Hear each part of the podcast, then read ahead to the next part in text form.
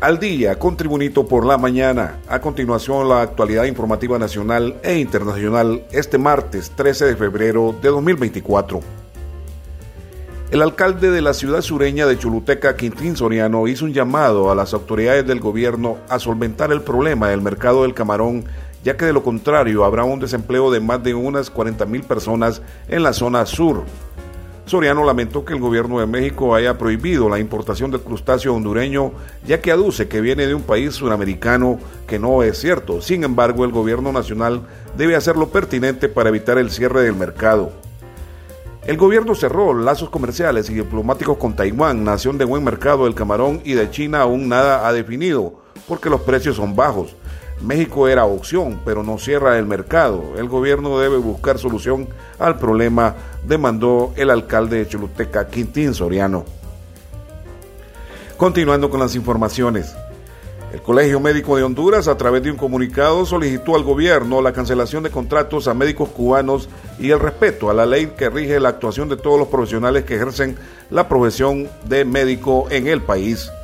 Mediante comunicado, el Colegio Médico señaló que la colegiación de todo médico hondureño es obligatoria y para los médicos extranjeros es obligatorio solicitar autorización especial para ejercer temporalmente la medicina en Honduras.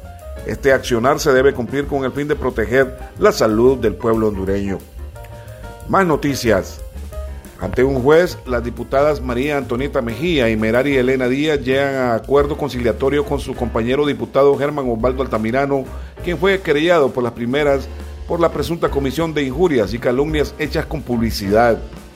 El congresista de Libertad y Refundación Libre fue querellado por sus dos compañeras nacionalistas del Congreso Nacional por la supuesta comisión de injurias y calumnias hechas con publicidad, ya que tildó de muñecas de la mafia a sus compañeras en un foro televisivo el 25 de agosto del 2023. Continuando con las informaciones. A más tardar esta semana, el sector obrero espera llegar a un acuerdo con los empresarios en las negociaciones del salario mínimo, confió el dirigente obrero Daniel Durón. Estamos bastante cerca de una definición sobre este tema, expresó Durón, consultado sobre dilataciones en el proceso de negociación y la meta que se tenía de cumplir a finales de enero pasado. El secretario general de la Central General de Trabajadores CGT, Daniel Durón, mencionó que el gobierno llegó a un acuerdo de ajuste salarial con el magisterio esta semana y que el 15 de febrero se publicará la cantidad del nuevo salario. Esperamos nosotros que para esa fecha tengamos definido el proceso de discusiones y negociaciones del salario mínimo, reiteró Daniel Durón. En otras informaciones, Agentes de tribunales de la Fiscalía de turno en Danlí, El Paraíso, en audiencia de declaración de imputado, lograron que un juez dictara la medida de detención judicial en contra de Edwin Alexander Euceda Pineda por suponerlo responsable del delito de contrabando agravado en perjuicio de la hacienda pública.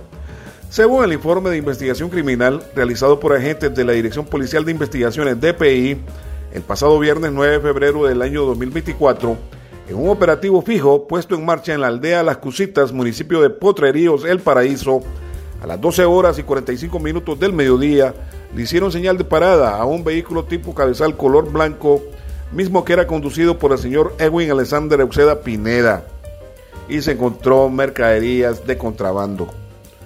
También en otras informaciones nacionales, un incendio se ha desatado en una distribuidora de llantas ubicada en la colonia La Pradera, en las cercanías del aeropuerto Togontín, en Comayagüela. El suceso ha provocado una gran movilización de los cuerpos de bomberos y equipos de emergencia hacia la zona afectada. Hasta este momento se desconocen las causas que originaron el incendio y si hay personas afectadas. Sin embargo, se han observado llamas y una densa columna de humo negro elevándose sobre el área, lo que sugiere la magnitud del siniestro. También en noticias nacionales, en el marco del Foro de Presidentes de Poderes Legislativos de Centroamérica, la Cuenca del Caribe y México, FOPREL, el presidente del Congreso Nacional de Honduras, Luis Redondo, cumplirá una amplia agenda de reuniones que se celebrarán en Madrid, España y en el Reino de Marruecos, del lunes 12 al viernes 16 de febrero. En la agenda del presidente Redondo en Madrid figura una reunión con Antón Leis, director ejecutivo de la Agencia Española de Cooperación Internacional para el Desarrollo, AECIC también con Laura Oroz, directora para Latinoamérica y el Caribe de la AESIC, y Sonia Álvarez Sinaval, jefa del Departamento de Cooperación con Centroamérica, México y el Caribe de la Agencia Española de Cooperación Internacional para el Desarrollo, AECIC. En las noticias internacionales, desde Caracas, Venezuela, la activista y experta en temas militares Rocío San Miguel, detenida el viernes cuando se disponía a viajar fuera de Venezuela y cinco de sus familiares han sido objeto de desaparición forzada, denunció el lunes su defensa. San Miguel, abogada de 57 años de doble nacionalidad venezolana y española, ha sido vinculada con una supuesta conspiración contra el presidente Nicolás Maduro. Transcurrieron más de 48 horas para que el fiscal general de Venezuela, Tarek William Saak, informara sobre la aprehensión de San Miguel mediante un mensaje en la cuenta X, sin precisar el lugar de reclusión ni las condiciones en las que se encuentra. En noticias internacionales también desde Estados Unidos, las autoridades del estado de Texas identificaron a la autora del tiroteo en una iglesia evangélica en Houston que dejó dos muertos y un niño herido como Genesis Ivonne Moreno, de 36 años, según informaron este lunes varios medios locales. Moreno, quien es uno de los fallecidos, murió el domingo durante el ataque a causa de los disparos hechos por dos policías fuera de servicio. La mujer llevaba un fusil semiautomático tipo AR-15, detallaron los medios. La cadena ABC News detalló que el atacante había escrito la frase Palestina libre sobre el arma. Y en las informaciones deportivas, los octavos de final de la Liga de Campeones de Europa arrancarán este martes con la participación de los dos grandes aspirantes al título, el Manchester City y Real Madrid jugando el partido de ida en Copenhague y Leipzig. La cita europea llega en un gran momento, tanto para el Manchester City como para los blancos del Real Madrid y no parece que ni Copenhague ni el Leipzig tengan la capacidad de apiar de la competición a los dos equipos últimos campeones de la Liga de Campeones de Europa, el Manchester City que quedó campeón en 2023 y el Real Madrid un año antes en el 2022.